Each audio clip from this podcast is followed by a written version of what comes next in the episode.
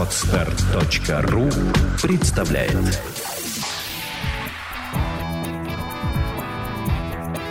Александра и Андрей Капецки в лучшем психологическом подкасте «Психология, мифы и реальность».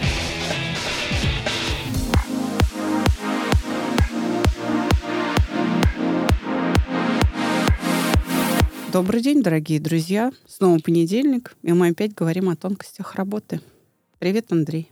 Привет, дорогая моя любимая жена. Здравствуйте, дорогие слушатели. Сегодня мы затронем тему успокоения. Что ты хочешь об этом узнать?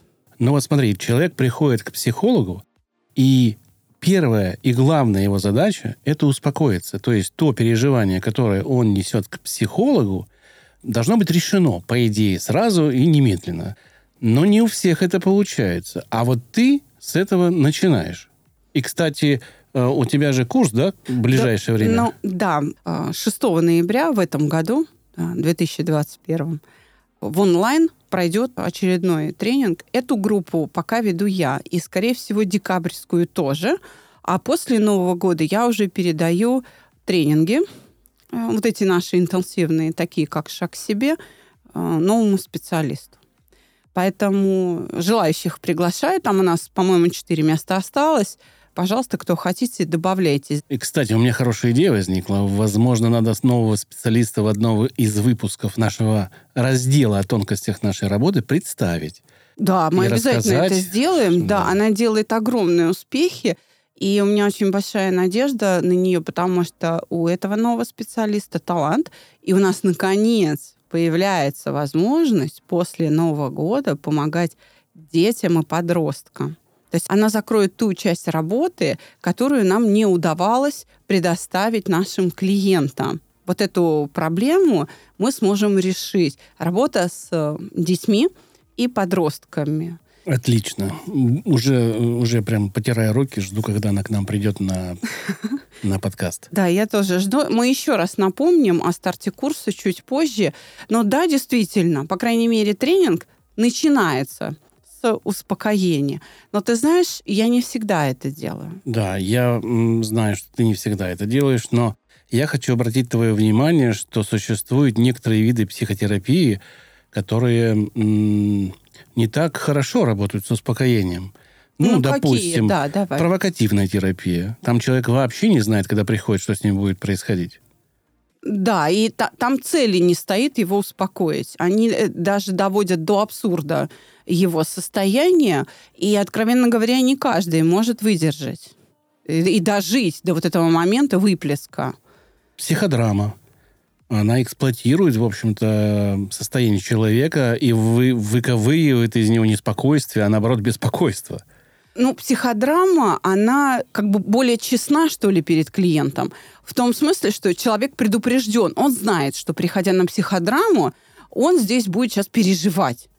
Прям, Сильно. Да, да, но это является прям целью. Да, э, и вот это эксплуатация чувств. То есть смотри, ты прав в том, что провокативная терапия не щадит человека, да, а психодрама эксплуатирует его страдания. Это, пожалуй, только для очень сильных людей, для стрессоустойчивых. Если клиент пришел уже истощенный, надорванный, то ему не годятся такие виды терапии. Это, знаешь, для меня это даже больше такой симуляционный тренажер. Вот если человек уже прошел нашу группу «Тренинг шаг себе», он прошел школу мышления, и он уже в доспехах, понимаешь, его уже ничем не проймешь, но ему нужно поддерживать и тренироваться прямиком на психодраму, прямиком на курсы актерского мастерства и на провокативную терапию. Для него это будет не то, что развлечение, а для него это будет такая приятная нагрузка. Ой, я тут сейчас попереживал, ага, у меня все-таки устойчивость есть. Это вот как в авиации, симуляционный тренажер. Вот это будет полезно. Слушай, ну далеко не все методы являются щадящими. И э, человек нуждается в облегчении страдания, а получается, что он его не получает. Ладно, когда ты говоришь о том, что это симуляция – и понятно, что там человек идет себя проверить, может быть, после нас или после другой какой-то психотерапии, угу. как сработало, не сработало. И, наверное, да, это хороший такой проверочный код или там проверочная система, которая может показать слабость той терапии, которую человек проходил. А каким образом ты лично людей вводишь в это состояние? И почему это работает? И почему это важно? Самое главное. О том, почему это важно, ты сказал в самом начале. Ты сказал об этом тогда, э, когда открывался наш эпизод.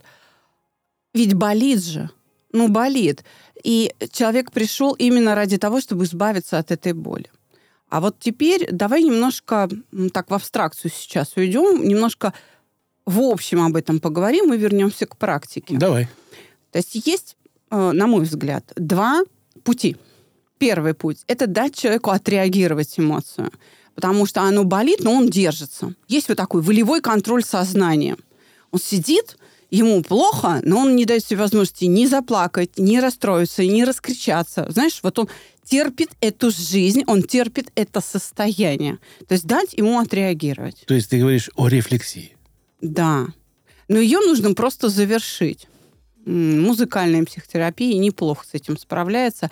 Э, нейрографика Пискаревская неплохо с этим справляется, но это именно заранее заряженную реакцию просто выплеснуть. Мы, скажем, используем медитативную графику или просто возможность человеку высказаться. Я иногда просто задаю вопрос, с чем вы пришли или что вас сюда привело? И замолкаю. И дальше 40 минут человек может молча плакать. Иногда на взрыд. Очень важно не прервать этот процесс, дать вот отлиться всему, что вот, чтобы оно все выплеснулось до конца, до последней капли и тогда он успокаивается. То есть это один из э, маршрутов в успокоении. Он такой довольно надежный. Снятие волевого контроля сознания. Скажем, неплохо для этого использовать комнаты гнева. Они сейчас, ну, я не знаю, как в других городах, да, но в Москве они есть. Пожалуйста, сколько это стоит? Э, там, не знаю, две, две с половиной, три тысячи рублей. Ну, подороже, мне кажется. Ну, может быть. Я просто не в курсе этих цен, да, рыночных, вот сейчас. Но если брать комнату гнева, которая показана в сериале «Миллиарды», Помнишь? А, да-да-да, да, где э, Венди да, идет крушить все. Да, да, там разгромила она целую комнату с телевизором, с э, зеркалами. зеркалами да. да. Я думаю, что там порядка 15-20 тысяч долларов стоило такое удовольствие. Но здесь наверняка Но она есть... при этом в защите же. Да, но я имею в виду не чтобы, это. Чтобы она не поранилась. Здесь, в Москве, наверное, есть эти комнаты гнева, где стоят дешевые какие-то вещи, поделки из картона, может быть, или из... Я, не, правда, не изучал этот вопрос, но если 3000 рублей, на что можно на 3000 рублей разбить, чтобы еще и компания получила прибыль? В я этом думаю, смысле, да. Что-то какое-то да, специфическое. Ну, да, да. Что-то должно вещи. быть, но это должно именно прямо ломаться, крушиться. Да. Оно не может быть там мягким восстанавливаться она не может, потому что эффекта тогда не будет. То есть, еще раз, смотри, вот один из маршрутов в успокоении – это отреагирование, то есть создание таких условий, при которых снимается волевой контроль сознания, и человек вы, выносит на э, свет Божий, то есть в эффекторное выражение превращает то, что у него там внутри делается. Это вот первое. Под контролем. Да. Потому, это, это важно. Потому что бесконтрольно это уже уголовные преступления, и дальше этим занимаются силовики. Вот так. Если мы говорим о втором маршруте, то это, собственно, успокоение. Это релаксация. Психиатры назначают для этих целей лекарственные препараты. Врачи назначают для этих целей лекарственные препараты. Ну, люди могут сами себя, так сказать, успокаивать. Алкоголь, ну, пожалуйста, в любом магазине продается абсолютно легально яд нервно-паралитического действия. Расслабился, и все, тебе похорошело, да, на какое-то время, пока этот алкоголь не метаболизировался и не выведен там с мочой из организма. Все, он переработан, его действие закончилось. На приеме у психолога это происходит разными методами. Мы используем прогрессивную мышечную релаксацию – в своей интерпретации, но в основе вот этот подход Джекобсона. Хотя есть и более глубокие способы, да, то есть не обязательно идти на йогу, потому что там ты можешь не расслабиться. Из-за чего? Тебе просто говорят, расслабься. А как не говорят? Думай про то, а мысли-то или ни о чем не думай, а мысли-то ты не контролируешь еще. То есть, ну, то это... есть там тело расслабляется, да? Да. То есть подход правильный, а реализация довольно затруднительна, потому что йога не оценивает, в каком состоянии человек пришел. Она просто говорит, делай как я. Психотерапия в этом смысле лучше. Почему? Она оценивает, в каком состоянии пришел, и может предложить метод именно для тебя пригодный. Ну, скажем, великолепный есть метод релаксационный э, который сейчас достаточно популярен. Прекрасно вообще снимает мышечные зажимы. Почему? Именно распределение некоторой архитектуры мышечных усилий в теле, собственно, и поддерживает переживание – поддерживает стресс, поддерживает эмоцию работоспособной. То есть пока у тебя вот эти мышцы не расслабятся, мысли тебя не покинут. В некотором роде это связано с чем? Мышление от слова мышца. Вот когда говорят, что ты каким местом думал, ну, правильный вопрос задают, потому что мы на самом деле головой очень редко думаем. Понимаешь, тогда у нас э, болела бы голова. А мы как обозначаем процесс переживания? крылья за спиной растут, мороз по коже, душа в пятке, как рыбья кость в горле, да. Мурашки а, по телу. На сердце камень. Вот это вот все, да, в жар бросила. Это все процессы переживаний. То есть тело – это такой инструмент для переживаний. И здесь, конечно, телесно-ориентированная психотерапия, она не на ровном месте возникла, она права, да, но, опять же, заниматься только телом или только головой неверно, потому что их нельзя отделить друг от друга. Так что вот два пути, да, еще раз смотри. Просто само по себе успокоение и отреагирование. А вот теперь вопрос. Как выбрать момент для успокоения? Вот как его выбирать? Я должен это сам выбрать? Или мне нужна помощь? Или я должен почувствовать в теле неудобство, чтобы понять. Или я заболел и не понимаю. Ну, то есть, ведь э, приводят к психологу уже практически часто на крайней стадии, да, вот этого переживания, когда человек как последнему шансу обращается к психологу. А почему у нас нет и культуры, это второй вопрос, наверное, да, потребление, понимание психологических услуг, когда при первом же симптоме который должен был бы быть со школы понятен, вот как сердце болит или там, не знаю, сыпь, и ты бежишь к психологу. У нас таких даже нету знаний, наверное, у многих. А нам это и не надо. Почему при первых же симптомах, как ты говоришь, скажем, англосаксы, да, то есть западная культура, новый старый свет бежит к психологу? потому что у них не приняты вот эти задушевные разговоры. Они не такие, их культура мышления другая. Они не будут, э, если ты пришел... Во-первых, у них никто друг другу за солью не ходит, как мы там, да, э, к соседям. И там получаем психотерапию. Им просто не с кем поговорить. Поэтому у них э, психотерапия очень мощное такое развитие получает. Они менее требовательны. Вот иными словами, они менее требовательны к психологам. Наш народ его задушевностью, э, с наследием советского периода, когда не надо держать в себе, давай мы типа поговори, ну и, и так далее, и так далее, очень требователен. Для нас вот это вот фрейдистские, значит, истории, ну, вы хотите, я вас выслушаю, не канает, как, как говорится этого недостаточно. Нам нужно нечто большее. Поэтому в России очень сложно психологам было пробивать свою дорогу.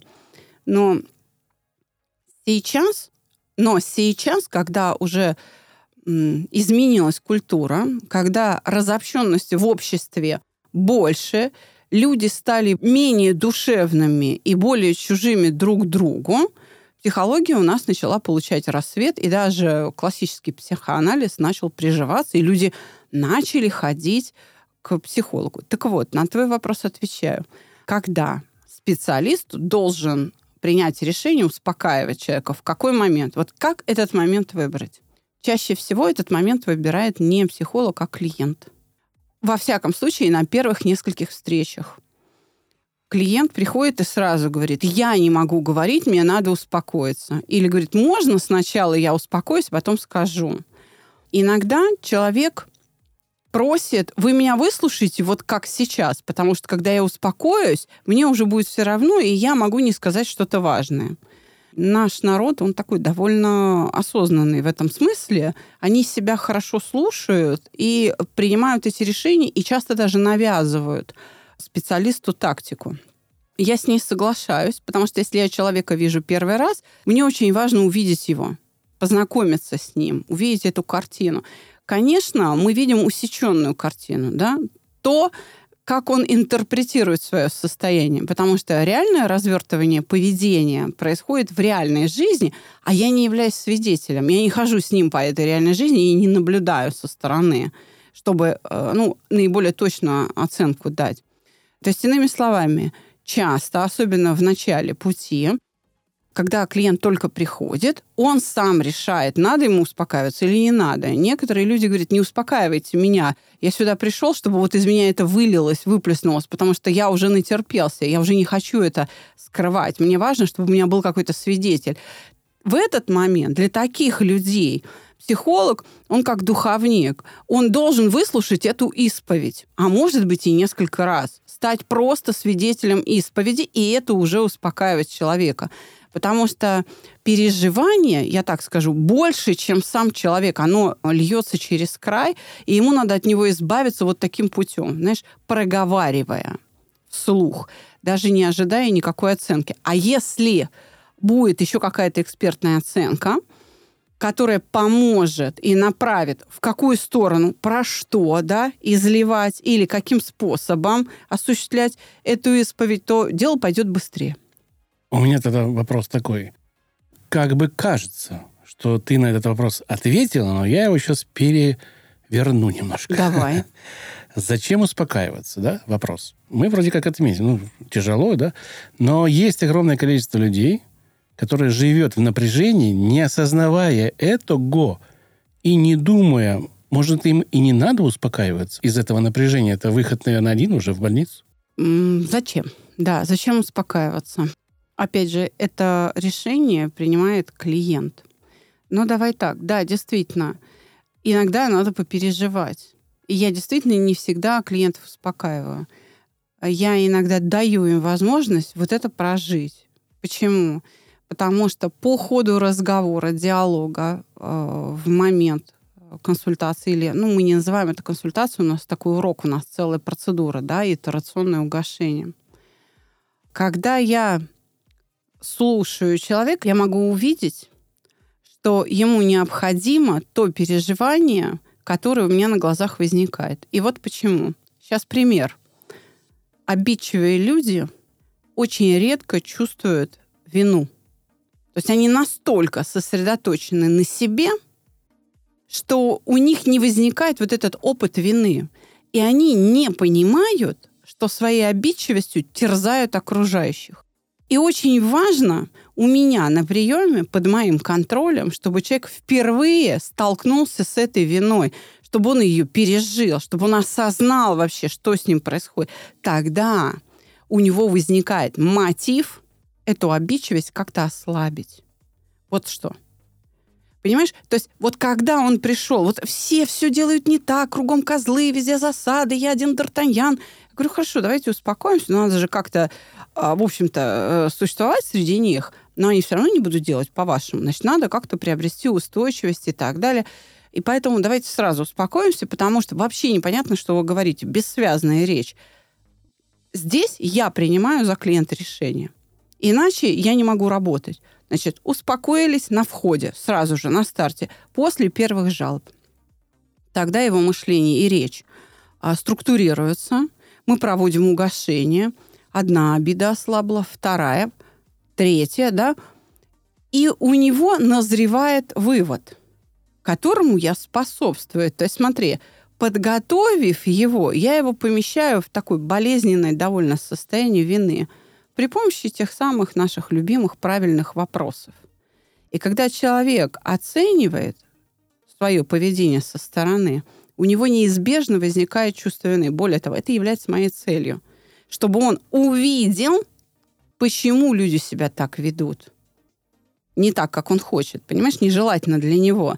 Потому что они страдают рядом с ним. И вот его останавливает или мотивирует исправляться именно это чувство вины. И мне нужно, чтобы он переболел этим.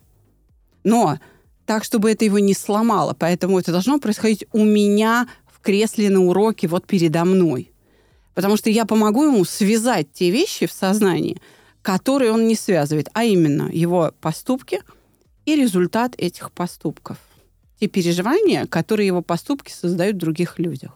То есть, по сути, э, если я сейчас переведу на очень простейший язык, да, вот вообще простейший, пока вы не успокоитесь, ваше мышление не сможет решить проблему, потому что оно находится в переживании, в неспокойном состоянии. Потому что И это... вы видите это все через призму кривых зеркал, через а, то, что вам мешает решить эту проблему. И когда вы успокаиваетесь, как в том фильме, мультфильме, когда, «Кунг-фу панда», да, да. да, как нам говорил мастер Угвей, он говорил, твои мысли подобны кругам по воде.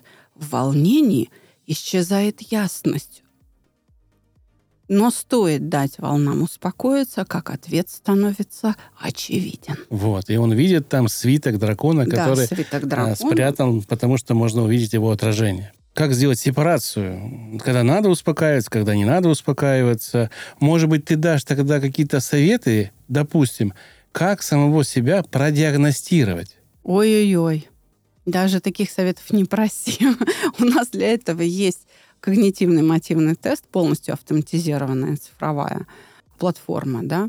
И, ну, пожалуйста, там, меньше тысячи рублей, круглосуточно она работает. Прошли тест, после этого перешли на оплату, получили результат расшифровки на email, сидите, читайте. Он написан простым, доступным языком. Не надо быть профессионалом, чтобы понять, о чем этот тест говорит. Причем, если в этом тесте вы результатах выдачи вы увидели противоречия, то есть взаимоисключающие выводы, это не значит, что наша система ошиблась. Это значит, что взаимоисключающие выводы содержатся в вашей голове. Вы пользуетесь прямо противоположными ходами мысли. И система наша цифровая просто очень качественно их регистрирует. Так вот, значит, как отделить? Вот успокаивать и не успокаивать. Когда? Ну, я уже сказала, чаще всего это решает сам клиент. Психолог это решает тогда, когда это необходимо для осознания, чтобы человек, который находится у меня на приеме, взял под контроль свои чувства. Еще раз, смотри, обидчивый, допустим, может наслаждаться своей обидчивостью. Почему? Потому что он хозяин положения. Пока он обижается, другие, окружающие его люди, и, не дай бог, совестливые, они все время под контролем. Он властелин. Почему? Чтобы избавиться от чувства вины, они бегут ее заглаживать. Что нужно сделать? Дать ему опыт переживания вины. Тогда он поймет, как людям тяжело, что он ранит их. И это будет способствовать его осознанию необходимости избавиться от своей обидчивости. Потому что обидчивость противоречит той любви, которую он заявляет у меня на приеме. И он начинает понимать, боже мой, что же я делаю? У нас был один эпизод с папой, когда пришла женщина, пожилая очень, пришла избавляться от гипертонии. Ну, все знают, что мы с психосоматикой активно работаем, да. Я, разобрав после двух уроков, посвященных обеде, семейные обстоятельства, она пришла на вопрос, ну, что у нас хорошего, ответила, вы знаете, я поняла, смотри, в, в ответ на вопрос, что у нас хорошего, она сообщила, я поняла, я просто домашний тираннозавр. Я же издеваюсь над ними. Чего же я от них хочу? Какой любви от них хочу? И ее жизнь в этом начала меняться. То есть она, она придала своему поведению правильное значение, и она придала правильное значение поступкам окружающих. И жизнь, как ни странно, наладилась через простое признание ошибки. То есть смотри, если этого опыта у человека нет, но он ему нужен, то я даю ему случиться помогая из этого выйти. То есть я не оставлю человека один на один беззащитным перед этим чувством вины. Я обязательно укажу, что с этим делать. Но я помогу ему его пережить. А если человек пришел в слезах, ему плохо, да, то сначала успокаиваемся, а потом все остальное. Причем я в этот момент вот таким людям в тяжелом состоянии даю возможность успокоиться обоими способами. Сначала отреагирование, потом прогрессивная мышечная релаксация, и только после этого возвращаемся к диагностике. Я смотрю много разных лекций, уроков записанных у психологов, таких, э, ну, групповых, что ли, да, и часто наталкиваюсь на такие storytell, когда человек рассказывает юморные рассказы, опыт. Вот, смотрите, как мужик должен вести себя, или как женщина должна себя вести. Все смеются, хлопают. Да, пришло понимание. Но выходя за пределы этого заведения или где там зала, мероприятия, да. мы помним эти истории, мы понимаем, что это есть, у нас есть понимание.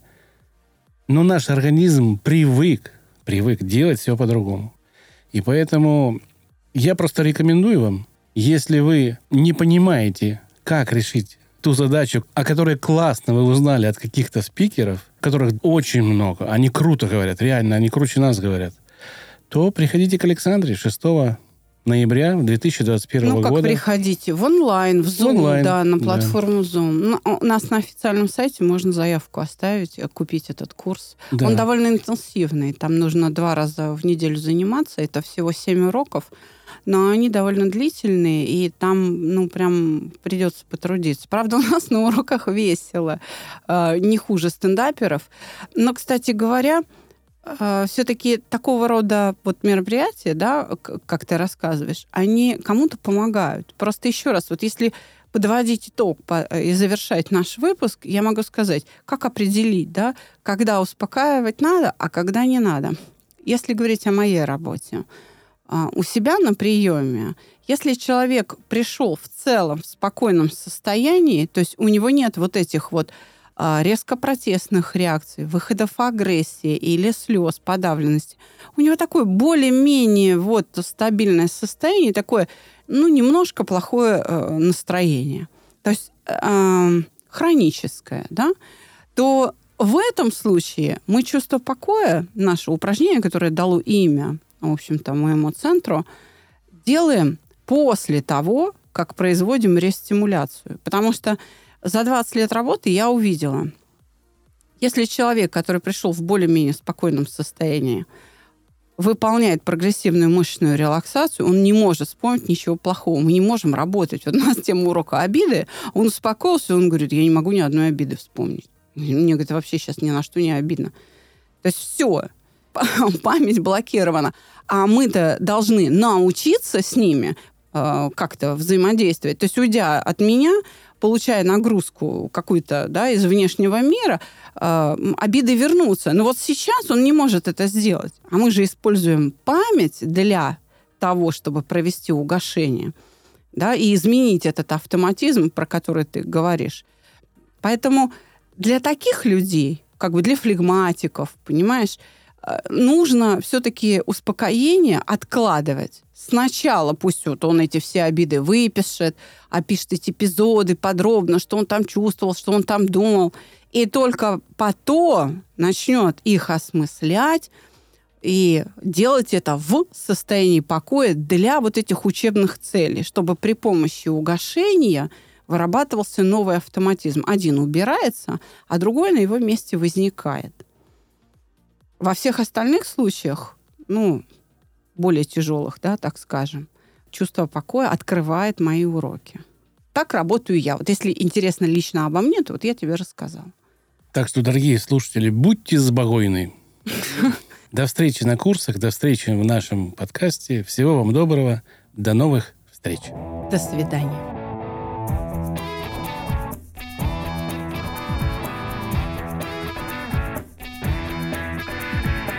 Психология, мифы и реальность. Слушайте каждый понедельник и четверг.